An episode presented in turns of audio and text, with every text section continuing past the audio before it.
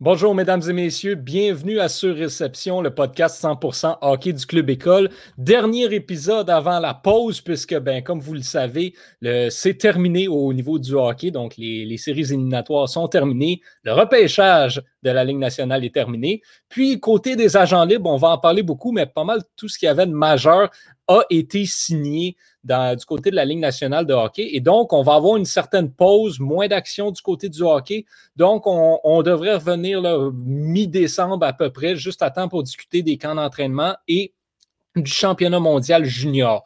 Euh, tout de suite, je vous présente le reste de l'équipe qui est avec nous aujourd'hui. Jérémy Labry, Axel Guimont, Victor Desilets, Antonin Martinovitch et comme toujours, on a Étienne Boutier à la réalisation en arrière. On vous salue à la maison si vous nous écoutez sur Facebook, sur Twitter, sur YouTube ou si vous nous écoutez euh, plus tard en rediffusion. Merci d'être avec nous. Merci d'avoir participé à ce qu'on pourrait presque appeler cette première saison euh, de surréception. Et les gars, ben, je pense que ça a quand même, euh, ça a quand même bien marché. Là, si, on, si on prend juste le temps de revenir un petit peu sur les. C'est le huitième épisode, je crois, non, septième. Septième. septième. Septième plus, le, plus la couverture du repêchage, ça fait huit, euh, diffusions. Euh, je pense quand même que ça, c'est un, un, beau projet qu'on a parti là. Puis à la maison, merci encore et toujours de participer comme vous le faites. Comme toujours, si vous avez des commentaires, questions, interventions, ne vous gênez pas euh, dans les commentaires de votre plateforme respective. Messieurs, bonjour. Salut, Johan. Comment allez-vous aujourd'hui? Ça va super, toi, Johan? Ça va très, très, très bien. Et, euh, les autres, là, je veux vous entendre aussi. Là, Antonin, Victor, comment ça va? Ça va ben, la température est un peu grise dehors, mais ça me fait toujours du plaisir de voir votre sourire, les gars. Jaser hockey. On est tous réunis pour ça. La prochaine heure, on se donne à fond. Le, dernier, le sprint final. Mais Victor, dis-toi que si c'est gris, c'est parce que c'est l'automne et on se rapproche de l'hiver, la saison qu'on va pouvoir jouer au hockey. Donc, euh, moi, je suis content. D'ailleurs, le, match d'ouverture du Canadien de Montréal aurait dû être hier. Donc, euh, ah. c'est euh, dommage pour ça. Mais bon, on connaît les circonstances, on vit bien avec très, euh, très chargé comme épisode, contrairement à ce à quoi on aurait pu s'attendre. Il y a eu euh, énormément de choses qui sont, qui sont passées au, du côté du hockey dans la dernière semaine, notamment au niveau des agents libres. Et donc, j'ai envie d'enchaîner directement euh, par rapport au dernier épisode qu'on a fait, qui était la couverture de la première journée du marché des joueurs autonomes, parce que depuis, il y a eu plusieurs signatures majeures, des gros noms qui ne sont plus sur le marché. Et un d'entre eux, là, si, si je vais en, en ordre depuis le, jour où on, s'est laissé, depuis la dernière fois qu'on s'est parlé.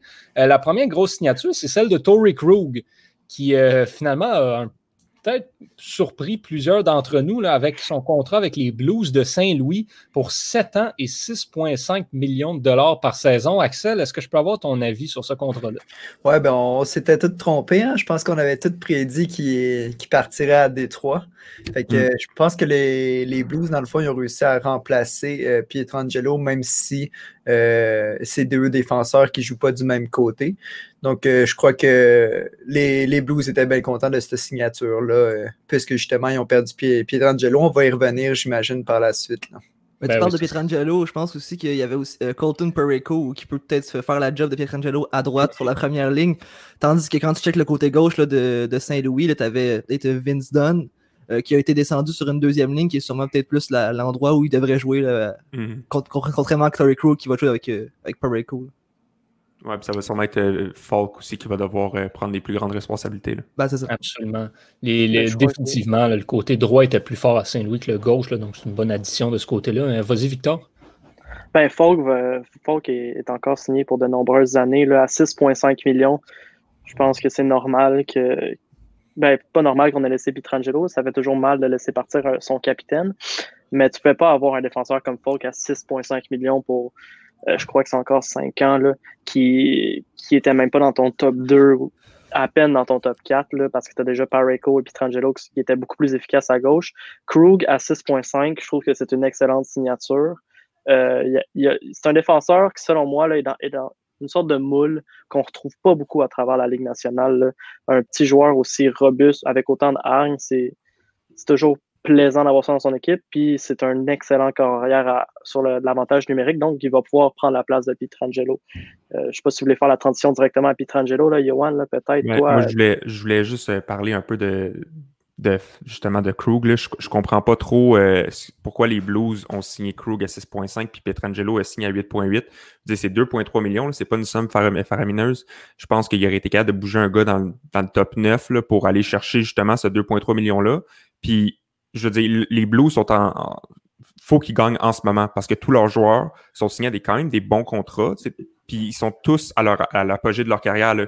Des Shen, des Perron, des Tarasenko, des O'Reilly, c'est Ben, tous en ce moment. Là. que ça c'est donne. pas mal ce qu'on disait tantôt. Pourquoi ils ont fait ça? C'est parce qu'ils avaient besoin d'améliorer le côté gauche. Ils pouvaient Mm. se permettre de perdre un élément à droite. Puis en plus, ben, le 2,3 millions, c'est quand même important. Puis tu peux aller le réinvestir ailleurs dans ta formation. Effectivement. Effectivement. C'est juste que moi, je trouve que Petrangelo a tellement donné à cette organisation-là. Tu sais, c'est Oui. capitaine, il est là depuis longtemps. Pour un 2,3 millions, s'il avait demandé 11 millions, j'aurais compris, mais là, c'est en bas de 9 millions. Petrangelo, là, c'est très respectable comme contrat. Donc, euh, moi, je, je suis un peu bafoué par cette décision-là, mais bon, on verra bien. Là, ils ont gagné une coupe, ils savent ce qu'ils font. Et Alex Pietrangelo, qui lui, de son côté, ben, sans surprise, là, est allé rejoindre les Golden Knights de Vegas dans une entente de 7 ans à 8,8 millions de dollars. Euh, euh, Jérémy, as-tu l'impression que c'est une entente qui pourrait faire mal aux Golden Knights dans, mettons, 6, 5, 6 ans, euh, quand Pietrangelo va être rendu beaucoup plus vieux, peut-être en fin de carrière, à 8,8, ça va peut-être être payé cher. Ouais, c'est certain, mais quand tu checkes ça, j'en parlais souvent aussi dans les derniers podcasts, euh, les Golden Knights, ça leur, prendrait, ça leur prenait vraiment un défenseur droitier. Là. Je pense qu'on ne pouvait pas continuer pendant très longtemps avec, euh, avec des défenseurs gauchers qui, qui, qui jouaient à droite. Là. Je trouve ça quand même exceptionnel ce qu'ils ont réussi à faire avec l'équipe qu'ils ont eu dans le repêchage d'expansion. Ils ont, ils ont ramassé un peu les meilleurs, les, meilleurs joueurs disponibles pour chaque équipe, puis ils ont fini par en faire une, une équipe qui était très potable. Elle s'est rendue en finale de Coupe Stanley sa première année. Mais pour continuer comme ça, il fallait clairement avoir un, un défenseur droitier. Donc, euh, je comprends là, que, que, les enchères aient été montées, euh, peut-être montées du côté de, de, de Vegas. Puis quand tu, mettons, tu compares à, à un joueur comme Shea Weber, là, qui a un contrat euh, assez imposant aussi sur la masse salariale du Canadien, euh, je pense que Pietran- Pietrangelo est un peu dans la même trempe que, Weber. Donc, je pense pas que ça va être un problème tant que ça. Bien d'accord là-dessus. Euh, donc là, on se ramasse là, avec des paires de défense quand même assez intéressantes. Là, on a Krug Pareko à Saint-Louis, mais à Vegas, on a Alex Pietrangelo avec Shea Theodore. Euh, là, soudainement, est-ce que les Golden Knights deviennent la. Est-ce que les Golden Knights ont rendu la meilleure équipe dans l'Ouest? Si on se fie à ce qui s'est passé le- dans les dernières séries, euh, il était peut-être justement à un bon défenseur droitier d'accéder à la finale de la Coupe Mhm. Stanley. Est-ce qu'on peut parler, est-ce qu'on peut dire que les Golden Knights ont de très, très bonnes chances de s'en aller en finale de la Coupe Stanley dès l'an prochain, juste avec euh, cet ajout-là? Surtout qu'on a gardé Leonard et Fleury dans les buts, et donc on a un excellent tandem au niveau des gardiens de but. Peut-être Victor, si je peux t'entendre là-dessus. Euh, je crois que ouais, défensivement, les Golden Knights, euh, on se retrouve avec un, profil assez intéressant, mais je suis pas prêt à dire que c'est la meilleure équipe dans l'Ouest. Je crois que beaucoup d'équipes dans l'Ouest ont perdu des grosses pièces ou on a, on a beaucoup vu un mouvement de personnel de joueurs autonomes de- dans l'Ouest qui, se sont en allés dans l'Est. Euh, je pense que la division Est s'est améliorée, la division Ouest a peut-être un peu régressé, mais selon moi, il y a une équipe qui ressort du lot, puis c'est euh, Colorado qui, euh, selon moi, viennent de là avec les, les acquisitions qu'ils ont faites, notamment Brandon Saad. Là, je pense que ça va être un, Ouais. un allié très, très intéressant sur la deuxième ligne. Je pense qu'ils viennent là, de faire. Euh, un- ils viennent de, de- de- de se poster comme l'équipe à battre dans l'Ouest, puis pour encore plusieurs années. Là, puis sans, sans compter leur relève qui est très, très, très intéressante. Des Byram vont arriver bientôt, des New Hook aussi. Donc, euh, ça va être un très beau club à avoir joué dans les prochaines années. Mais les, que- gardiens de but au Colorado, moi, ça me fait Ouais. toujours pas triper. J'ai l'impression que c'est une grosse faiblesse là-bas. Ouais, non, moi, moi non plus, c'est pour ça que je ne mettrais pas, euh, je mettrais pas Colorado avant Vegas, justement à cause des gardiens de but. là. Je ne suis, pas- je suis pas vendu sur Grubauer et Fran euh, Franzouz. Euh, puis là, tu sais, on a vu là, quand les deux ont été blessés, là, ça a été, euh, ah, je pense que c'est Hutchinson qui, qui- qui est venu prendre la relève. Ouais. Donc, euh, c'était c'était pas fameux. Là. Euh, ils ont besoin d'un. C'est un peu à l'image de Buffalo, là, tu sais, vraiment solide en, en offense, une défensive qui est potable tu sais, avec Kristalainen, Dallin, mais gardien de but, absolument rien. Ce qui fait en sorte que ben, tu perds tes parties parce que tu n'as pas un gardien qui a d'arrêter de rondelles. Il y a une autre équipe, là, pendant qu'on parle de gardien de but, qui s'est, et on en a parlé beaucoup vendredi dernier, qui s'est amélioré littéralement dans toutes les facettes possibles, sauf dans les buts, c'est les Oilers d'Edmonton qui sont allés, ils sont maintenant avec peut-être le meilleur top 9 de la Ligue nationale au complet. Défensivement, ils sont allés chercher Tyson Barry. Euh, oui, exactement. Oui, Tyson Barry, c'est ça.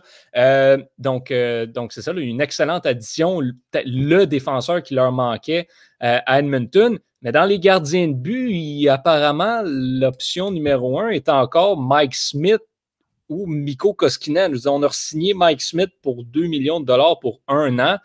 Euh, qu'est-ce, qu'est-ce qui se passe avec les Oilers? Est-ce qu'ils vont être. Est-ce que ça, ça va. C'est pas se tirer dans le pied d'y aller avec Mike Smith, malgré on a fait beaucoup d'additions pour un an. Là, si on y va avec Mike Smith comme partant, on ne vient pas ruiner nos chances. Je sais pas. c'est une idée que je vous lance, là. Peut-être, oh, Axel, qu'est-ce que tu en penses là-dessus? Ben, c'est sûr que moi, je m'attendais à ce que les Oilers priorisent euh, un gardien de but. Euh, par contre, c'est sûr qu'offensivement, comme tu dis, ils doivent être une des meilleures équipes de la Ligue avec leur top 9. Euh, est-ce que ça va être suffisant pour eux de devenir l'équipe qu'on se dit qu'ils vont finir par devenir depuis plusieurs années? ça, va être, ça va être ça va être le fun à voir cette année, je pense, mais c'est certainement. Moi, moi, en tout cas, j'ai été surpris qu'il n'y ait pas vraiment signé un nouveau gardien cette année. Je ne sais pas ce que les autres gars en pensent, mais c'est sûr qu'ils se tirent un peu une balle dans le pied. Je trouve, même si ils sont tellement forts en attaque, il va manquer vraiment une pièce maîtresse. je suis d'accord avec ça. Je crois qu'Edmonton a regardé, euh, a regardé la parade passer. Là. Pour moi, c'est inacceptable. je, le répète, là, mais McDavid a, compté quoi? 15 points, je crois, dans les play-ins. Puis malgré tout, ils n'ont pas été capables. Ils ont perdu en 4 matchs, pas en 5, en 4 matchs contre Chicago, seulement parce qu'ils marquaient 5 buts, mais il y en a encore de 6. Puis là, tu hmm. solidifies pratiquement toutes les positions, à part celles où tu as un besoin criant leurs rivaux de leur rivaux de l'Alberta, les, les, Flames, ils l'ont compris l'affaire. Ils ont sorti le chéquier. Tu allé chercher Mark Strom, qui est un très bon cerbère. L'Antonin, je crois que tu, le classes dans le même le top 10 de la Ligue. Je peux peut-être t'entendre là-dessus. Oui, oui, c'est vraiment un, excellent, un excellent joueur. Euh, écoute, moi j'aimerais ça entendre Jérémy là-dessus parce qu'il parle pas beaucoup depuis le début, fait que je vais laisser la parole. Vas-y, Jérémy.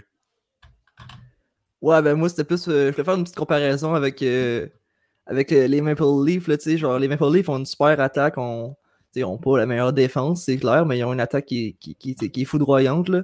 Puis ils ont derrière eux, ils ont Frédéric Anderson qui a eu une saison très difficile puis qui n'a pas vraiment été à la hauteur des attentes depuis qu'il est arrivé à, Toronto. Puis on voit qu'à chaque année, ça, ça les tue complètement. Là, leur défense puis, puis les gardiens, malgré que que Matthews, Marner euh, remplissent le filet, là, ça ne fonctionne pas. Ben justement, je, pense que les, Oilers sont dans la même situation qu'eux. Ben, je suis content que tu parles des Maple Leafs et de leur défense parce que justement, Toronto est une de ces équipes qui est probablement all-in pour une dernière année. On a été chercher TJ Brody et Zach Bogosian pour, euh, pour des contrats d'une saison pour solidifier la défense qui était vraiment l'élément euh, l'élément le plus le, moins bon de cette équipe-là, carrément. Euh, pensez-vous que les Leafs ont de sérieuses chances peut-être d'enfin passer cette première ronde des séries? Jérémy, continue donc là-dessus vu que tu en parles. Ben, c'est parce que je vois pas, je vois pas l'upgrade entre, mettons, Tyson Berry et TJ Brody. C'est un peu. C'est défensivement. Ouais, c'est le, défenseur défensif versus le défenseur offensif. Ouais, peut-être, mais si tu changes un défenseur qui peut droitier contre un défenseur gaucher, moi je sais que j'ai J'en parle souvent, j'aime pas ça. Là. Je sais que Brody joue tout le temps à, droite, là, puis qu'il doit être habitué. Mais quand c'est rendu que, que ton, ton, deuxième défenseur, c'est Zach Bogosian, t'aurais quasiment mieux été gardé de, de garder ton CC puis euh, ou Barry, là, tu sais. Je vois pas l'upgrade au niveau de la défense. Là. CC est atroce, là. Je veux dire, il est atroce. mais Zach Bogosian n'est pas, pas un, défenseur top 4 dans, mon point de vue à moi. Là. Non, non, mais Bogosian, c'est Wayne Gretzky comparé à, Cody CC. Là. il n'est pas capable de faire une pause pour, pour sauver sa vie. Là. Fait que, je veux dire, moi, je suis content que que Brody arrive parce que ça va c'est un joueur qui est établi puis qui va qui sait comment jouer défensivement. Mm-hmm dans sa zone, puis il, y a un certain apport offensif. Barry était plus unidimensionnel, mais je comprends un peu ce que tu veux dire dans le sens que tu, les, tu remplaces un pour un, puis le upgrade est un peu difficile à voir, mais c'est vraiment, je pense, défensivement que ça va aider. Mais de toute façon, les livres, c'est pas de tout ça qu'ils ont besoin. Ce qu'ils ont besoin, c'est plus que quatre joueurs qui vont mettre des buts. Fait que je, vois pas, je vois pas l'utilité de, ce move-là, moi non plus. On a un commentaire sur Facebook de Francis Lavallée qui nous parle du Canadien de Montréal. Euh, Francis, on va laisser ton commentaire de côté pour tout de suite parce que je pense que c'est important qu'on finisse le, taux des agents libres, mais on ne l'oublie pas. on, a une rubrique complète sur le Canadien de Montréal qui vient tout de suite après. Euh, une autre grosse signature euh, dans les buts, Corey Crawford avec les Devils du New Jersey, c'est pas tant la signature elle-même versus la réaction que ça a suscité au sein de l'organisation des Blackhawks de Chicago, euh, notamment de la part des, joueurs comme Duncan Key, Jonathan Taze, Patrick Kane, qui, seraient apparemment déçus et peut-être un peu frustrés du, euh, de l'espèce de mini reconstruction que l'organisation a entamée. On sait ces joueurs-là comme approchent la fin de leur carrière, surtout dans le cas de Keith et Seabrook qui sont plus âgés, euh, encore sur des gros contrats, difficiles d'être échangés. Et là, ben, la fenêtre de, championnat, la fenêtre pour remporter une Coupe Stanley avant de prendre la retraite vient de pratiquement se refermer carrément pour eux. Euh, je pense qu'on peut comprendre la frustration de leur côté. Êtes-vous surpris d'avoir vu les Blackhawks laisser partir Corey Crawford quand tu regardes les options devant le filet, c'est pas fameux. Je j'ai rien contre Malcolm Subban, mais c'est pas. Euh, est-ce que c'est vraiment un gardien de but numéro un? Je ne suis pas convaincu de ça. Subban, c'est même pas un gardien de but numéro deux. C'est ça. Quand tu penses que, quand tu penses que l'équipe a des Kirby Duck, euh, des Debrincat, des Bogvis, donc, donc des, jeunes, des jeunes qui poussent, là, on n'est pas dans une situation où on a besoin d'une reconstruction. Les jeunes sont là, puis le corps est là. Donc, on devrait travailler fort pour trouver le gardien même si on pense que Crawford ne peut plus faire la job, il est peut-être correct, là, mais on aurait pu travailler fort pour trouver un gardien pour, pour aider euh, ces jeunes-là à, devenir le corps de l'équipe puis les rendre en série. Là. Même, même, s'il est souvent blessé, Crawford, pareil, même s'il ne fait plus le, travail comme on le veut, c'est quand même une meilleure option que Malcolm Souban. un moment donné, personnellement, je ne comprends pas un peu ce que l'organisation fait euh, du côté de Chicago dans les dernières années. Puis on a la transaction de Brandon Saad aussi, euh, qu'on n'a pratiquement rien obtenu en retour. Nikita Zadorov, c'est pas un mauvais joueur, mais c'est pas Brandon Saad non plus. On, a échangé un, top 6 à l'offensive pour un top 6 à la défensive. c'est sûr que Zadorov est très gros, c'est un gros défenseur. Il est quand même assez mobile pour sa, pour sa grandeur et sa grosseur. Mais c'est sûr qu'on a, qu'on a perdu l'échange. Puis c'est pas compliqué. À chaque fois que Brandon Saad est échangé, l'équipe qui l'échange perd l'échange. Fait que euh, c'est aussi même que ça. Là. Toutes les équipes qui l'ont échangé ont perdu euh, sans équivoque. Fait que je pense juste qu'il y a une, il y a une malédiction sur ce gars-là. Si tu regardes ça, techniquement, et je dis bien techniquement, les Blackhawks de Chicago ont échangé Artemi Panarin et ont obtenu Nikita Zadorov en retour. C'est vraiment triste. C'est quand même assez triste de ce côté-là. Euh, parlant, de, parlant de joueurs qui approchent de leur fin de carrière, Miko Koivu s'est entendu avec les Blue Jackets de Columbus et va donc remplacer Alexander euh, Vanberg sur le troisième trio au centre. Euh, contrat d'un an, 1,5 million. Personne qui va remettre ça en question. Donc, euh, vraiment belle signature. On pense qu'il faut juste la souligner de ce côté-là. Et le gros poisson du marché des joueurs autonomes, Taylor Hall, euh, n'a pas signé avec Columbus, n'a pas signé à Montréal, n'a pas signé à Nashville. Il a signé avec les Sabres de Buffalo. Un an, 8 millions. Victor, quand tu as vu cette annonce-là, ça a été quoi ta réaction? Juste pour revenir sur le point des gardiens à Chicago, là, je pense qu'ils sont désespérés puis ils vont ramener Scott Forster, peut-être. oh boy! 38 ans, le bonhomme. Hein? David Iron. Du côté de Taylor Hall, j'étais, je revenais de mon chalet, j'étais sur le LTE, puis là, je voyais, les, je voyais ça euh, éclore sur Twitter. Je me dis, voyons donc, ça, c'est, c'est aucunement conséquent que le gars veuille gagner, dise qu'il aime le hockey, puis tu regardes sa carrière, puis Là, il s'engage avec Buffalo. Moi, je serais même pas surpris qu'au cours de la saison, il signe une prolongation à la Jeff Skinner. La, façon que c'est géré là-bas, il va être capable d'aller chercher les gros sous qu'il veut, mais c'est pas un move de gagnant, selon moi, que Taylor Hall a fait. Il va là pour gonfler ses stats. Mm-hmm. Il va là pour jouer avec Jack Eichel, profiter de, ses passes magistrales. Pour tous les poolers au Québec, ça va être bon peut-être d'avoir Taylor Hall dans son pool, mais pour le joueur, je trouve que c'est vraiment un move un move euh, où est-ce qu'il il prouve à tout le monde qu'il ne veut pas jouer au hockey pour gagner, mais peut-être juste pour avoir du fun pour, puis pour faire de l'argent. Puis selon moi, c'est peut-être pas un, joueur, euh, c'est pas avec des joueurs comme ça que tu vas jusqu'au bout. Fait que tant mieux pour lui. Il va pouvoir s'acheter une belle maison. mais euh, il, va, il, va, aussi pouvoir s'acheter des nouveaux bâtons de golf pour aller sur les greens au mois de mai. Ouais, non, mais je suis d'accord avec toi, Victor, que c'est un peu, c'est un peu, je suis un peu incrédule moi aussi quant à sa décision. Tu sais, il y a eu un article brillant qui est écrit euh, à, ce sujet-là sur les raisons que Taylor est à la Buffalo. Puis je pense que la raison numéro un, c'est Jack Eichel. Euh, c'est un centre. Il y a Ralph Kruger aussi, ouais, son ancien coach. Oui, Ralph Kruger, il avait joué une année aussi euh, avec lui. Donc, je pense que ça, ça a été vraiment un, un, signe encourageant pour lui de venir là. Je pense que de jouer avec Eichel, un centre numéro un, c'est quand dans la fois que Taylor Hall a joué avec un centre numéro un élite. Ouais, c'est ça. ça n'a pas été souvent. dans le junior, Nico exactement. Nico euh, c'est discutable. Nico Isher, c'est discutable, puis je pense pas qu'il jouait à chaque jour avec Nico Isher. Fait que, je veux dire, c'est une belle opportunité pour Taylor de relancer sa carrière. Buffalo, c'est proche de sa ville natale de Toronto.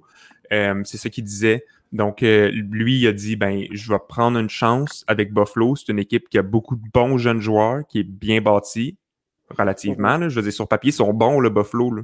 Je comprends pas, moi. Ouais, mais ils ont, ils ont Linus Ulmark dans les. Ça, c'est ça, le bémol. C'est ça le problème. C'est ça le bémol. Mais parce que l'équipe est pas mauvaise, en fait. Mais tu prends une équipe, puis tu ajoutes Taylor Hall, puis automatiquement, cette équipe-là devient vraiment meilleure. Puis les sabres étaient déjà bons offensivement. Avec Taylor Hall, ça va être extrêmement difficile à contenir, surtout en avantage numérique. C'est une, équipe qui, une équipe qui manque de constance durant la saison. Depuis 2-3 ans, je pense qu'ils commencent tout le temps en force, puis ils sont pas capables de continuer à ce rythme-là. Moi, par exemple, par rapport à la signature de Taylor Hall, je me demande si ça cache pas... Euh, le fait qu'il voudrait peut-être signer à Seattle l'année prochaine. C'est pour ça qu'il aurait juste pris un contrat d'un an. Euh, donc, je me, demande peut-être les autres équipes voulaient plus le signer à long terme, puis que lui, son but, c'était comme Ah, ben peut-être que j'irai à Seattle l'année prochaine, je veux juste un contrat d'un an. Euh, mais je ne sais pas, parce que moi, c'est vraiment cette longueur-là qui me surprend. C'est sûr, tout le monde a été surpris, je pense, le fait qu'il signe à, à Buffalo. Personne ne s'attendait à ça mais je me demande si ça ne cache pas quelque chose d'autre derrière ça, justement. Ben, je pense que c'est simple, qu'est-ce que ça cache, puis Victor a mis le doigt dessus, c'est que cette année, avec toutes les, tout ce qui s'est passé avec la COVID-19, tous les contrats qui étaient signés, ce n'était pas l'année pour aller chercher un contrat à 9,5-10 millions. Mais si Taylor Hall score, bon, là, il va avoir une saison écourtée, fait peut-être une saison de 100 points, c'est pas réaliste, mais aller chercher, je sais pas, 85 points en, en, 50 matchs, euh, c'est pas infaisable avec l'équipe avec laquelle il est en ce moment. Puis s'il arrive à faire ça, ben là, tu regardes à un méchant contrat de fou. C'est peut-être ça que ça cache aussi. Que ce soit une prolongation avec les sabres ou retourner sur le marché des joueurs autonomes, puis aller, à ce moment-là, aller signer un gros contrat avec une autre équipe, c'est probablement juste pour ça le, le un an je sais pas, Yohan, je veux juste revenir sur un point. Là, je sais pas si t'es un, un, optimiste dans la vie, là, mais 85 ben, points. Euh, J'exagère, mais Yohan n'est pas optimiste, non. c'est une saison de 140 points. Ah oui, c'est ça, mais je veux dire, j'exagère, mais si vous, vous, comprenez le principe. C'est pas, réaliste, mais vous comprenez le principe. Là, euh, on a Jean-Christophe sur euh, Facebook qui nous demande qu'est-ce qui se passe avec les Bruins.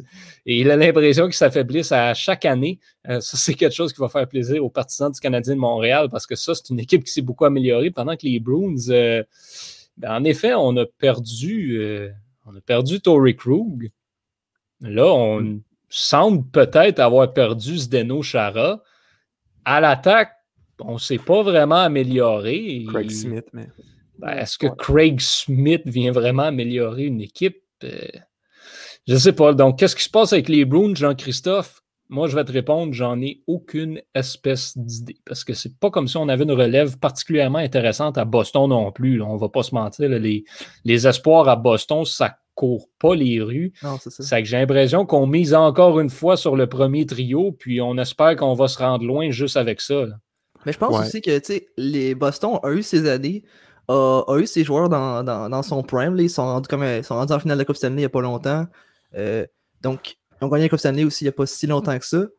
Euh, donc, quand tu fais ça, je pense peut-être aussi que l'équipe a, a constaté que peut-être le temps de, se tourner vers une, genre de, de, reset, un peu comme les Canadiens ont fait. Là, je crois Parce que quand, tu gardes le, quand tu gardes le côté gauche défensif, là, on a mis Jérémy, on, on met pour l'instant Jérémy Lauzon sur la première ligne. Donc, euh, j'ai la misère qu'on va penser qu'on croit vraiment à, une Coupe Stanley cette année. Là, donc, euh, moi, je pense qu'on va peut-être euh, se, tourner vers des saisons plus difficiles pour avoir, comme tu dis, un, des meilleurs espoirs là, qui vont venir. Parce que pour l'instant, la banque d'espoir est, est, pas, pas, très belle.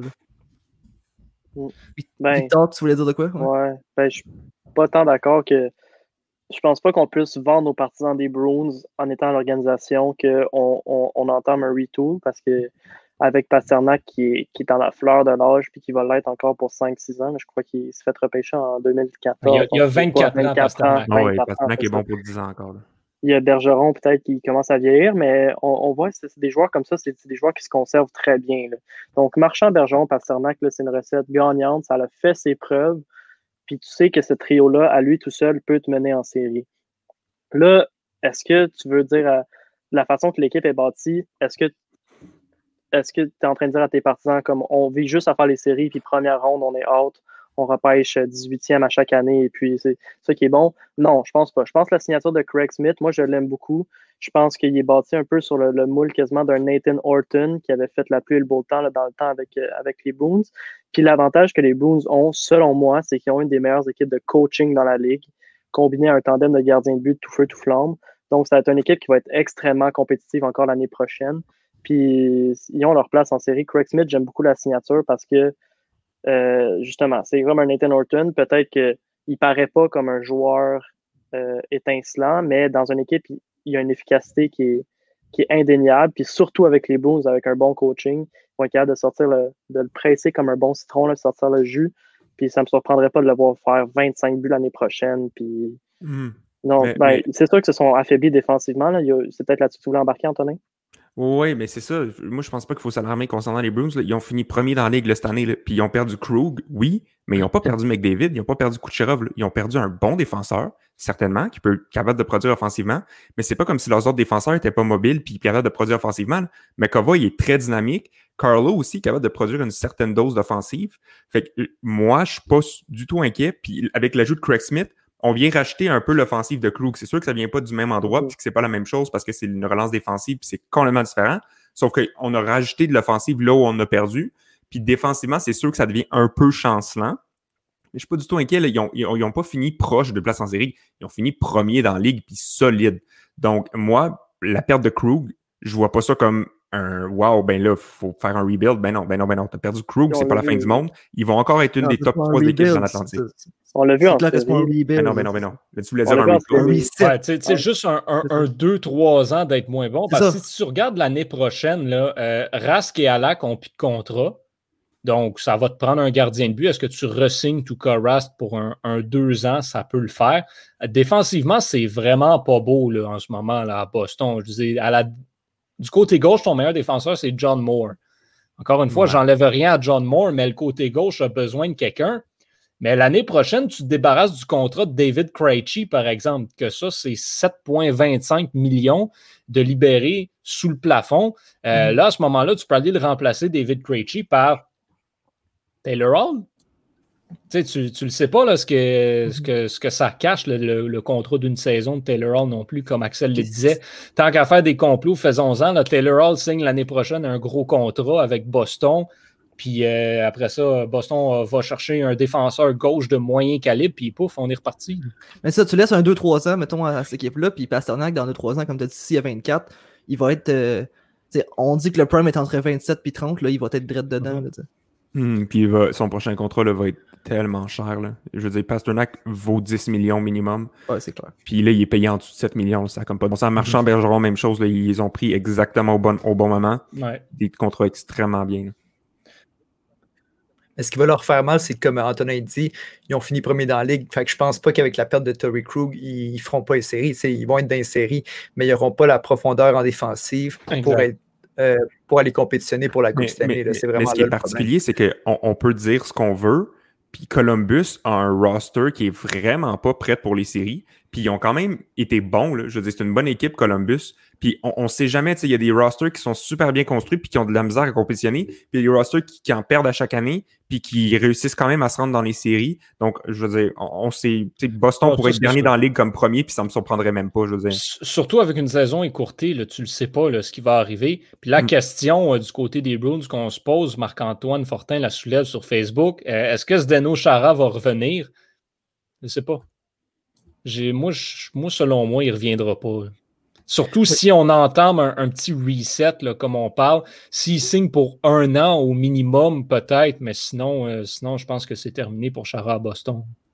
exactement, ça pourrait être un contrat d'un an. Je vais juste rebondir là-dessus, ça me fait penser parce qu'on n'en a pas parlé. Mais Patrick Marleau qui a signé un an avec euh, les Sharks de San Jose, puis qui, à la fin de la saison, va sûrement devenir le joueur qui a joué le plus de matchs ben dans la LNH. Ça, j'ai hâte de voir ça parce que euh, on ne sait pas la saison va avoir combien de parties. Patrick Marleau, ça y en prend 45 pour dépasser Gordy mais si la saison n'a pas 45 matchs, ça va devenir compliqué.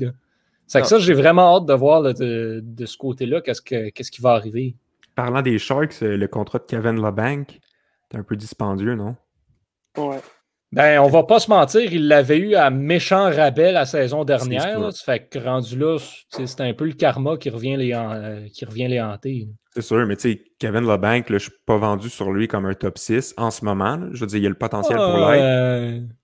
Mais il y a eu une bonne saison, c'est sûr, il y a deux ans. cette année, il était un peu décevant. Mais bon, je veux mais bon, qui, qui chez les Sharks n'a pas été décevant cette saison? Très bonne question. Donc, à part euh, et boy, Arundel. OK, on va passer maintenant avec un, contrat plus récent. Evgeny Dadonov avec les sénateurs d'Ottawa, 3 ans à 5 millions par saison. Euh, trouvez-vous que c'est un peu cher ou, étant donné la situation financière à Ottawa, on pouvait se le permettre, c'est juste pour 3 ans, donc ça ce ne sera pas un mauvais contrat, même à la fin de, même à la fin de ça. Un vol. C'est un vol. Depuis, depuis son arrivée, là, Dadonov, c'est le 11e meilleur marqueur des, parmi les ailiers droits dans la ligue. 5 millions. Là. Dadonov en vaut 6, 6.5 mm-hmm. facile. C'est un bon top 6 qui peut jouer sur ton premier trio, qui est capable de te faire 50, 60, 70 points facile. Il vaut 6, 6.5, 5 millions 3 ans. C'est un vol. Surtout pour une équipe qui a de la misère à atteindre le plancher. Euh, ouais il, amène, il va amener une touche, euh, une touche d'expérience aussi, là, quand même. De jouer avoir joué avec Barkov et Huberdo, ça amène son, son lot mm. d'avantages. Puis il va pouvoir transmettre tout ça aux jeunes, probablement tout les Brady Ketchuk. Et donc, euh, pour. Jumeler, j'ai l'impression. Oui, probablement. Je suis assez certain que ces deux-là vont être ensemble sur le premier trio des sénateurs. Quelqu'un? Ah ouais, avec tout cela, ok, je n'avais pas compris. Euh, et du côté des agents libres qui restent, ben, on a Mike Hoffman qui est toujours sans contrat. Euh, moi, je pense qu'il va finir par signer en Floride, honnêtement. Je pense qu'il va, il va finir par retourner là parce que le marché ne lui offre pas ce qu'il veut. Euh, la Floride, c'est tranquille, tu es au soleil, il fait beau, il fait chaud. je pense qu'il va retourner là lui aussi pour un, an, juste pour revoir le marché l'année prochaine, un peu comme Taylor Hall. Euh, je ne sais pas où est-ce que vous le voyez atterrir de votre côté? C'est vrai que la, c'est vrai que la Floride, on, voyait beaucoup de rumeurs comme quoi elle discutait encore avec Dadonov, puis là, c'était pas ça s'il partait ou pas. Je pense maintenant que c'est sûr qu'il est parti. Il y, a, des très bonnes chances que, comme tu dis, que, Hoffman se retourne vers eux puis que la Floride leur, euh, lui fasse une offre. Oh oui, très définitivement. je ne vois pas d'autres équipes dans la course. C'est sûr que je pense qu'il irait bien avec des trois, parce que n'importe quel joueur irait bien avec des trois parce qu'ils ont besoin de joueurs. Mais euh, non, vraiment, là, Hoffman, je ne le vois pas aller nulle part sauf la Floride ou Détroit. Ça va être euh, entre deux. Bon, on va passer maintenant au Canadien de Montréal qui a été euh, ridiculement actif dans la dernière semaine. Premièrement, on n'a pas signé Taylor Hall, mais on a signé Tyler Toffoli 4 ans à 4,25 millions. Euh, je ne sais pas pour vous, mais moi, personnellement, je trouve que c'est un excellent et très bon contrat euh, par Marc Bergevin. Euh, peut-être le problème qu'il joue à droite, certainement, puis à Montréal, ce n'est pas le besoin le plus criant que le Canadien avait, mais, mais c'est un, un, gars qui peut définitivement prendre, boucher un trou à gauche, par contre. donc, premièrement, vos réactions sur ce contrat, sur cette signature, et ensuite, où est-ce que vous voyez Tyler Toffoli évoluer dans, l'alignement du Canadien de Montréal dans la saison qui va commencer en janvier, à commencer avec Axel? Euh, ben dans le fond, euh, moi, moi aussi, comme toi, Johan, je pense qu'il n'y a personne qui va dire que c'est un mauvais contrat. Je pense que personne ne l'a vu. En tout cas, on n'en avait pas parlé entre nous. Euh, ça a été une surprise pour un peu tout le monde, je pense, euh, ce contrat-là. Moi, je le vois évoluer euh, du côté gauche. Tu en as parlé quand il était avec les Kings. il évoluait du côté gauche. À Vancouver, il a plus évolué du côté droit. je me suis pris une petite note, moi, où ce que je le vois évoluer. Moi, je le mettais à gauche de Kotkatnimi et Armia. Donc, ça serait vraiment mon trio avec Tyler Toffoli. Ça, c'est sur la 3? Euh, ben, Jérémy en a déjà parlé. Je pense que ça va être difficile de les classer dans le sens qu'on a comme trois deuxièmes trios. On n'a pas de premier trio vraiment. Et on a un quatrième trio qui est comme un peu un troisième. Euh, moi, je pense que Paul Byron va peut-être partir. Euh, mais. Comme tu dis, c'est l'histoire du Canadien d'avoir jamais eu de gros. Ben, Ouais, depuis un bout de temps, ils n'ont pas vraiment de grosses vedettes, mais ils ont tellement de profondeur que ça peut faire mal aux autres. exactement. Fait que je sais pas si je le classerais comme un troisième trio, parce que moi, le trio, dans le fond, euh, Tatar, Dano, Gallagher, j'y touche pas. Je fais le trio, euh, comme je vous ai dit, avec euh, Toffoli, euh, Kotkaniemi, Armia et Drouin, Suzuki, Anderson. Donc, euh, pour le top 9, je pense que c'est beaucoup de profondeur pour le Canadien. Oui, absolument. Euh, bien, bien d'accord là-dessus. Les autres, euh, vous, euh, vous voyez ça comment? Peut-être Antonin, tu en, as moins parlé. Là. Un, le contrat, t'en penses quoi? Puis deux, tu le vois où, Toffoli? J'adore le contrat. C'est une très bonne valeur pour ce type de joueur-là. Top 6, top 9 fringe, mais plus top 6 que top 9. 4 points. Comme Étienne nous, nous, le mentionne, merci Étienne, un peu comparable au contrat de Gustave Nyquist et Zach Cashin, qui, qui ont un peu le, le même potentiel. Je dirais un peu moins cash-in, mais Nyquist, c'est un peu la même chose, de 45-50 points, 20-25 buts. Euh, c'est un peu la même chose que Toffoli. Puis dans l'alignement, je suis d'accord avec Axel que je le vois à la gauche de Kotkaniemi et Armia. Euh, sur le troisième trio, là, si on pouvait dire, là, à, moins que Dano prenne la place du troisième trio, mais de toute façon, ça change, ça change absolument rien. Les, trois trios vont jouer 17 à 19 minutes, puis le dernier trio va jouer 8 minutes. Donc, euh, ça va être ça va être ça, comment, ça va être comme ça que ça va rouler. Fait que moi, je le, je le vois là. Bien, bien d'accord avec vous. Là. Je pense que tout le monde voit, beaucoup de personnes en tout cas, voient Tyler Toffoli à la gauche, euh, puis à la gauche de Kotkaniemi aussi. Moi, personnellement, je crois que c'est la chose à faire du côté du Canadien. Moi, je le vois à droite de Kotkaniemi. Je ne sais pas si je suis le seul. Ouais, moi aussi. Moi, aussi. je le vois à droite de Kotkaniemi et de Lekonen, parce que Kotkaniemi est comme la fabricant de jeu sur cette ligne-là. Ouais. Lekonen va être le gars qui, avec un peu de grit, là, qui va travailler fort dans les coins. Puis Toffoli, ben, c'est le marqueur. Donc, euh, c'est un peu la ligne euh, type là, au hockey. Là. Fait que tu mets, tu mets Armia sur ta 4. Ouais, ouais ou tu l'échanges. Je veux dire, tu peux avoir un, un, tout un retour contre Armia présentement. Là, il, il, il, vaut cher, puis je pense pas qu'il va continuer à valoir, à valoir comme ça te, pendant très non. longtemps. Là. En même chose qui est sûr, c'est que moi, je mettrais Drouin avec Anderson et Suzuki. Là. Ouais, ça, c'est sûr et certain. C'est sûr, les deux meilleures saisons que Drouin a eues, c'était avec des joueurs qui étaient capables de, de, de récupérer la rondelle. Donc, là, avec Andrew Shaw, il avait excellé. Puis avec Alex Killorn aussi, il avait excellé. C'est des joueurs Mhm. qui sont qui jouent dans les, dans les endroits durs. Drouin, c'est un gars de finesse, là, qui Ah, va pas dans, dans les coins puis il va pas se battre, il va pas gagner les rondelles. Il faut un gars comme ça qui va la, la chercher, qui Mhm. va y remettre la rondelle. Un peu comme Cashin fait à Edmonton, un peu comme Ryan Reeves fait à un effet moindre là, sur le quatrième trio. Là, mais on s'entend, c'est pas le même genre de joueur, là, mais c'est un peu la, la même fonction. Ouais, bien, bien d'accord pour ça. Puis, le, puis Dano, Gallagher, Tatar, ben ça, ça, ça. Pourquoi changer une recette gagnante? Euh, Moi, ce on que beaucoup, euh, ah, peut-être un dernier mot, là, avec la signature de Toffoli 4 ans, Anderson 7 ans, Gallagher qui se fait prolonger 6 ans, euh, Edmondson 4 ans, Petrie 5 ans, si je ne m'abuse, 4 ans, euh, Charrot il reste 2 ans, on a Weber qui est encore sous contrat. Donc là, tout le monde arrive au camp d'entraînement là, en, en décembre, en janvier prochain, puis tu, tu lèves la tête dans le champ, puis tu dis, OK, ben, les faces que je vois aujourd'hui, je vais les voir encore pour 2-3 ans. Donc, euh, on est un groupe, on est une famille, on va être ensemble pour les deux, trois prochaines années. Puis je pense que c'est comme ça, à la limite, que des dynasties, euh, ben, je ne dis pas que Canadien va devenir une dynastie, mais, mais que les bonnes équipes qui restent compétitives sur une longue période d'années, c'est comme ça que ça se bâtit, c'est quand tu as un noyau Ouais. solide. Puis en C'est plus, ça qu'il va rester vas-y. beaucoup de contrats à négocier l'année prochaine. Mais ce que j'aime aussi, c'est que Toffoli, disons qu'on le, signe en tant que- qu'ailier droit, avec Anderson puis Gallagher, c'est plate à dire, mais ça laisse pas beaucoup de place à Caulfield. Donc, ça veut Mhm. dire qu'on on prend notre temps avec Caulfield puis qu'on lui dit écoute, finis ton stage universitaire, va, va faire, euh, tu sais, va jouer au hockey, prendre la confiance au niveau universitaire. Après, tu viendras dans la Ligue américaine s'il le faut. Ou bien, si tu es vraiment prêt, ben, on va te faire de la place. Mais pour une fois qu'on risque de ne pas rusher ou de précipiter un prospect dans l'alignement du Canadien de Montréal, je trouve que il y a, juste des- il y a quasiment juste des points positifs là, à la signature de Toffoli. Là. Jérémy, euh, peux continuer? Ouais, excuse de t'avoir coupé. C'est juste que il y avait. Oh, pardon. Bon, Jérémy qui euh, se fait encore euh, interrompre par son téléphone. Donc, mais euh, mais c'est drôle. Moi, euh, moi, Cole Caulfield, je le verrais plus à gauche. Je sais pas, mais tu sais, un Alex Ovechkin, un Artemi Panarin, un David Pasternak euh, qui évolue à gauche avec le tir qu'ils ont, ça peut être assez dommageable. Puis là, surtout si tu as l'aile droite de régler pour toutes ces années-là. Euh, Caulfield, dans trois ans, il, va faire la Ligue nationale, puis les trois gars qui sont là en ce moment vont encore être là.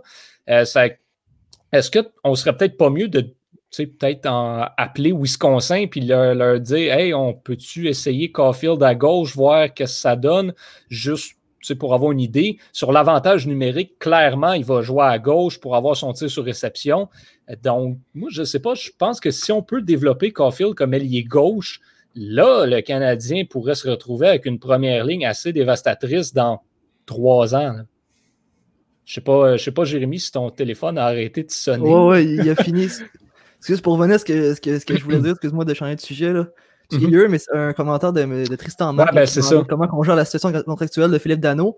Puis ça me faisait penser, tu sais, avec, euh, avec le, comme tu disais, Victor, le, le corps qu'on a, les jeunes qui s'en viennent. Donc, on a, on a, une famille, on a une équipe euh, qui peut clairement aller loin en série là, cette année, puis qui va pouvoir aller loin en série pendant plusieurs années, de, de mon point de vue à moi.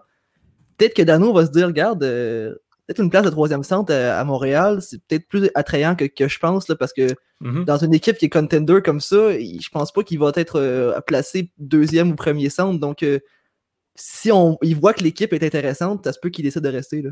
Mais moi, le problème avec Dano, c'est que je suis pas sûr que le Canadien va vouloir y offrir un contrat de 5-6 ans. Là.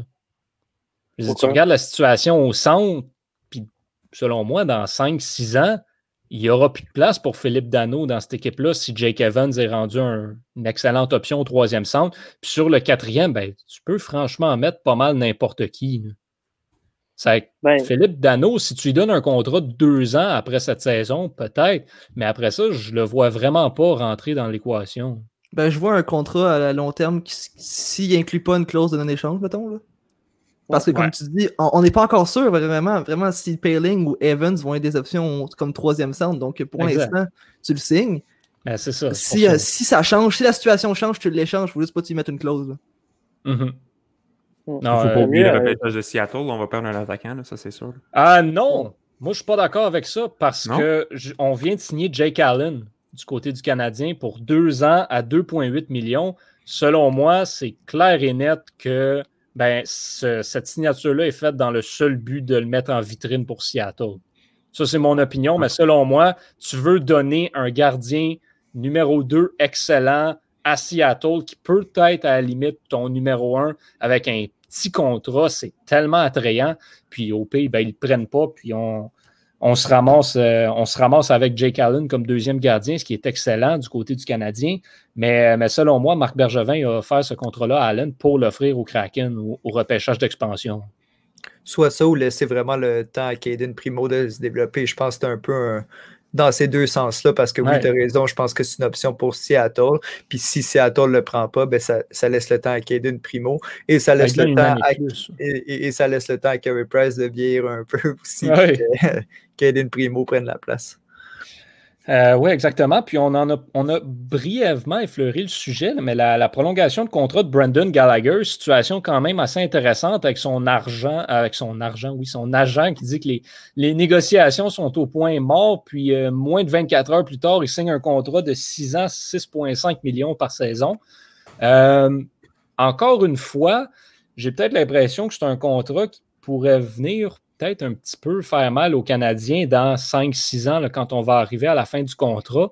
Euh, est-ce que vous voyez Gallagher aller au bout de son contrat ou selon vous, on va le racheter avant la fin?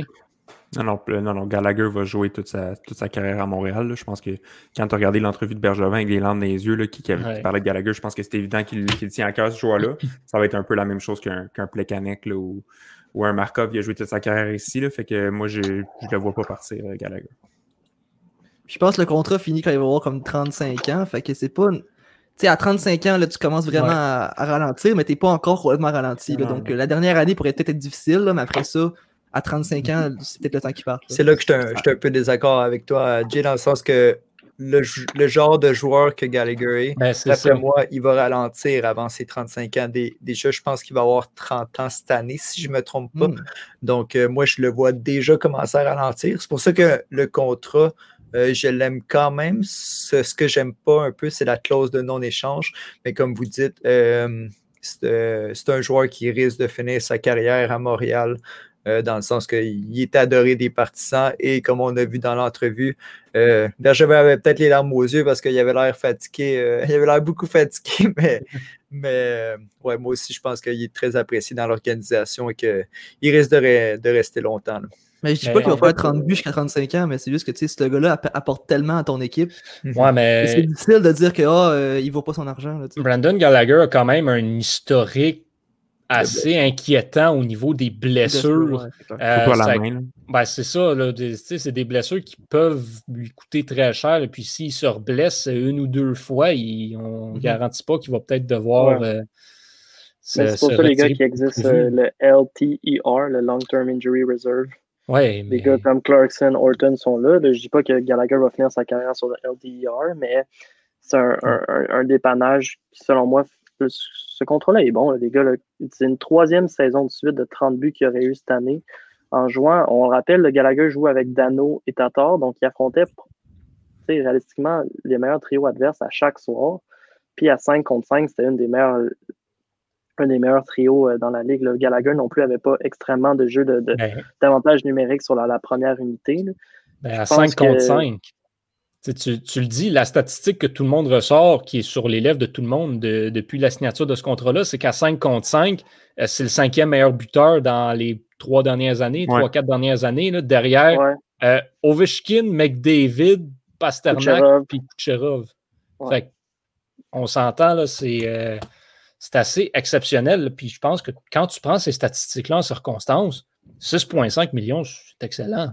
Exact. Ouais. Exact. Surtout quand tu les Étienne, il nous dit que c'est comparable à Silverberg, même si c'est des signatures qui datent un peu plus longtemps. Là, Silverberg, euh, Anders Lee puis Victor Arvidsson, je trouve que c'est comparable comme joueur à, à Brandon. pas dans le style de jeu, là, mais on s'entend la production, je trouve que c'est comparable, mm-hmm. fait que je trouve que c'est très bonne valeur. Absolument. Euh, on a un commentaire sur Facebook qu'on a passé par-dessus de, de Marc-Antoine. Est-ce que Pierre-Luc Dubois va re-signer avec Columbus? Puis combien est-ce qu'il vaut euh, ce joueur-là? Donc, euh, très. Euh, question intéressante de ce côté-là.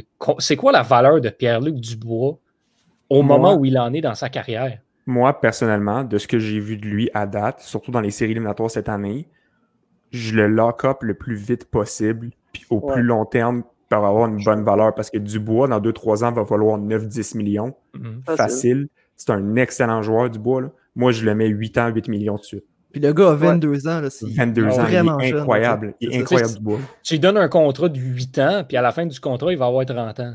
Exactement. il va encore valoir 9 millions à la fin de ce contrat-là. Fait, fait que, non, des équipes, euh, si tu es capable d'y donner 8 millions, go. Oui, Je sais que c'est pas tout le monde qui a les, les, couilles de Marc Bergevin, là, mais il y a beaucoup d'équipes qui n'ont pas de centre numéro 1 qui auraient dû se tenter pour une offre hostile cette année. Là, un 8 ans, 8.5. Je pense que mais, mais Columbus exactement... y aurait pensé bien. Ouais, mais c'est exactement. Il aurait été gagnant. Ouais, mais c'est pour ça que Columbus a, dégagé de la masse salariale. C'est pour ça qu'ils ont mm-hmm. changé Nutivara. C'est pour ça qu'ils ont racheté euh, Wenberg. C'est justement pour se libérer de la masse salariale pour contrer les offres hostiles par rapport à Dubois. Parce que s'il n'y avait pas cette masse salariale-là, il serait ramassé avec zéro, Dubois avec un offer sheet, puis pas la masse salariale pour la contrer. Faire en sorte qu'il mm-hmm. aurait été obligé de se départir de ces, de ces aspects-là de toute façon. Puis les autres équipes auraient fait comme, ben, on le sait, qu'est-ce que tu veux faire? On le sait que c'est parce que tu veux contrer l'offre il aurait été comme un peu euh, dans, la, dans la merdouille. Donc, euh, ouais, moi, je pense qu'il va vraiment signer. Mais disons une équipe là, comme, euh, comme les Rangers, qui ont beaucoup d'espace sur la marche salariale, qui cherchent un deuxième centre encore. À la limite, les sortes de Buffalo. Mais les Rangers, je trouve que ça fait plus de sens parce qu'ils sont des, des, compétiteurs directs de Columbus dans la division métropolitaine. Pourquoi ne pas l'essayer leur hostile? au pire, si ça marche pas comme, comme à haut avec le Canadien, tu viens quand même mettre de tes rivaux dans la barra donc, d'un point de vue hockey, c'est super stratégique. Oui, oui, oui, les Rangers auraient pu faire une offre hostile, mais en même temps, non seulement est-ce qu'ils ont, ils ont Ryan Strom qui a fait un boulot incroyable cette année, une bonne production, mais c'est parce que dans deux ans, il va falloir qu'il signe Capo Caco. Dans trois ans, ça va être la Lafrenière. Mm-hmm. D'Angelo, là, a eu un bridge deal, ce qui n'est pas si pire. Mais là, mm-hmm. tu te ramasses avec dans trois ans, il va falloir que tu donnes beaucoup d'argent à la Lafrenière. Puis avec Dubois, tu peux pas lui donner un contrat de deux ans. Parce que si tu donnes un contrat de deux ans, mais tu perds des choix au repêchage très importants, un premier, un deuxième, un troisième, pour deux ans, pour finalement te ramasser euh, genre rien des mains. Euh, Bushnevich n'a pas de contrat l'année prochaine non plus. Euh, Brandon Smith en défense va avoir besoin d'un nouveau contrat. Ouais. Euh, donc, euh, Adam Fox bientôt aussi dans deux ans. euh, puis, euh, puis t'as, euh, ouais, exactement. là. Puis euh, dans deux ans, tu vas avoir Mika Zibanejad qui va devoir être re-signé. là. Donc, c'est, il y a toute cette situation à long terme là, du côté des Rangers qui, je pense qu'on on veut la jouer plus, un petit peu plus sécuritaire Hmm. du côté de New York. Euh, Antonin, Oui. avant qu'on se laisse, il y, a, il y a un sujet qui te, qui te touche particulièrement et on va sortir le, le commentaire de notre collègue Étienne Boutillier. Euh, Aujourd'hui était la sortie de la nouvelle édition du jeu vidéo NHL, donc NHL 21. Euh, J'ai, comme toi, passé ma matinée là-dessus. Euh, et il paraît que tu n'es pas très, très content au niveau des, des cotes de certains joueurs et de certaines équipes dans ce jeu-là. Euh, c'est maintenant le temps de te laisser aller, de te défouler. Puis je suis sûr qu'on a certains, euh, certains auditeurs et peut-être certaines auditrices aussi là, qui, euh, qui ont envie d'en jaser de, par rapport aux mauvaises cotes là-dessus. Écoutez, à chaque année, NHL réussit à bafouer certaines cotes, mais là, cette année, ils sont vraiment dépassés. Écoutez, je vais aller avec mon top 3. Là. Drew Dowdy à 91, ça n'a pas de bon sens. Drew Dowdy est un 87 maximum. C'est plus un joueur de franchise. C'est un bon défenseur top 2, mais pas élite, pas à ce niveau-là. Euh, Surtout là, après- Roman Yossi est 90. Exactement, surtout ça. Puis surtout le fait que Dougie Hamilton est un des 5-6 meilleurs défenseurs de la Ligue dans les deux dernières années, puis qu'il a 85, puis tu mets Dowdy à 91, absolument, ça fait aucun sens. Numéro 2, OK, Darcy Kemper est un des 5 meilleurs gardiens des trois dernières années, OK? Statistiquement parlant, là, très solide. Son overall, 85. Chesterkin, du côté des Rangers, qui a joué 12 parties dans la Ligue nationale. 12 Il est total. 86. et 86, 86, mais ça n'a aucun bon. Comment tu peux mettre comme. Je, OK, je vais me calmer parce que ça n'a aucun bon sens. Ensuite de ça, Victor Olofsson, 84, 84. Il a eu une bonne saison, puis il a 24 ans. Fait qu'ils l'ont bumpé à 84. Puis Suzuki, qui est 100 fois le joueur qu'Olofsson va être de sa- dans sa carrière, est 82.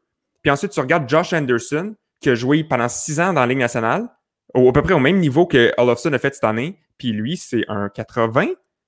Comment, comment, comment Anderson peut être un 80? Puis ensuite, tu regardes l'aspect vitesse de Paul Byron. Il n'est même pas dans le top 10 de la vitesse. Byron est un des 5 meilleurs patineurs de la Ligue nationale côté vitesse. là.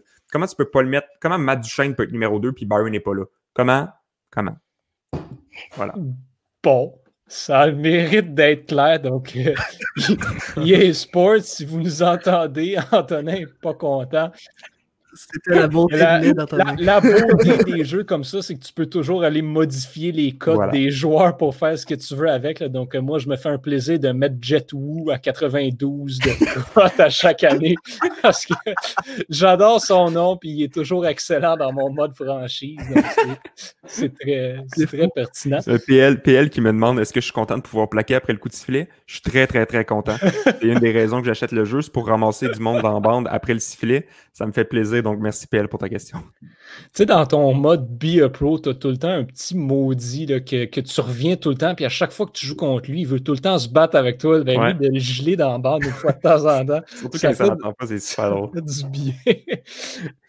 Euh, donc, euh, donc c'est ça. Là, des- puis peut-être tes commentaires, as-tu le temps d'explorer un petit peu le jeu? Peut-être euh, peut-être une chronique à venir dans le prochain épisode euh, du podcast du Club École, mais euh, as-tu le temps de faire un petit peu le tour du jeu? Peut-être tes commentaires euh, là-dessus.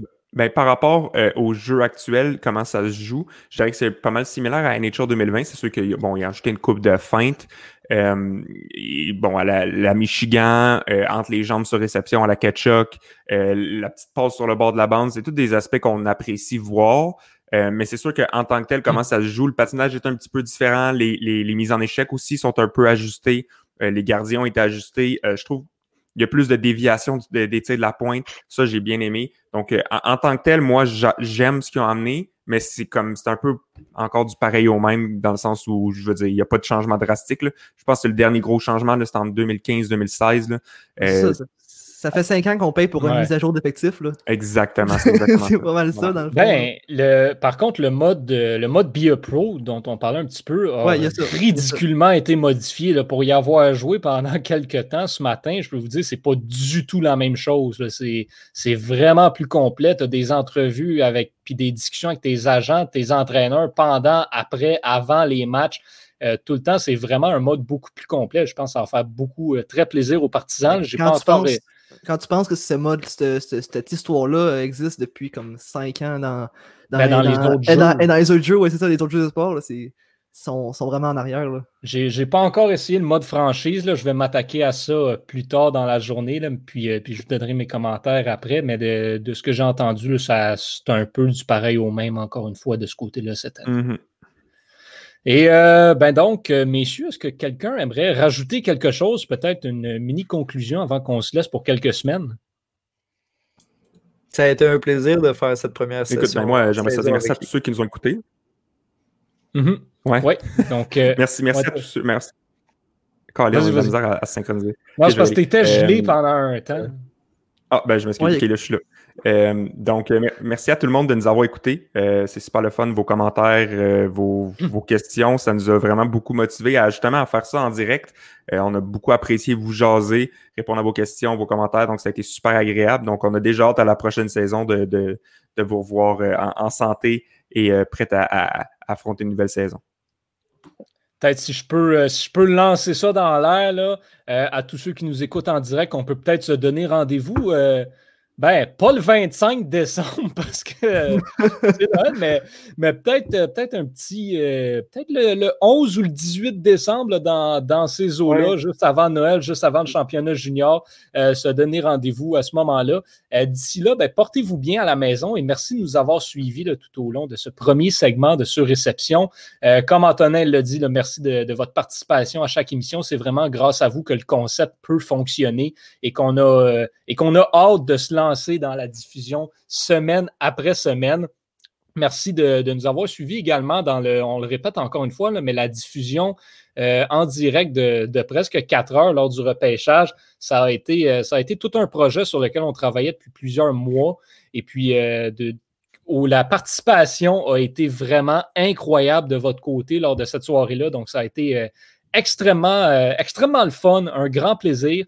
Merci de nous avoir suivis. Puis euh, d'ici là, comme je l'ai dit, portez-vous bien. Euh, ayez, euh, ayez, du fun, allez suivre le sport dehors, bougez. Et messieurs, merci énormément. Jérémy Labry, Axel Guimont, Antonin Martinovitch, Victor Desilets et Étienne Boutillier à la réalisation. Merci, messieurs. Très, très, très, très le fun. Un immense plaisir et honneur de travailler avec vous à chaque semaine. Merci d'avoir été là. On se donne rendez-vous en décembre et euh, pour, euh, pour toutes les actualités hockey. Puis on vous invite à rester à l'affût des réseaux sociaux pour, euh, pour tout ce qui va être mis à jour d'ici là. Donc, merci à tous. Portez-vous bien. Au revoir.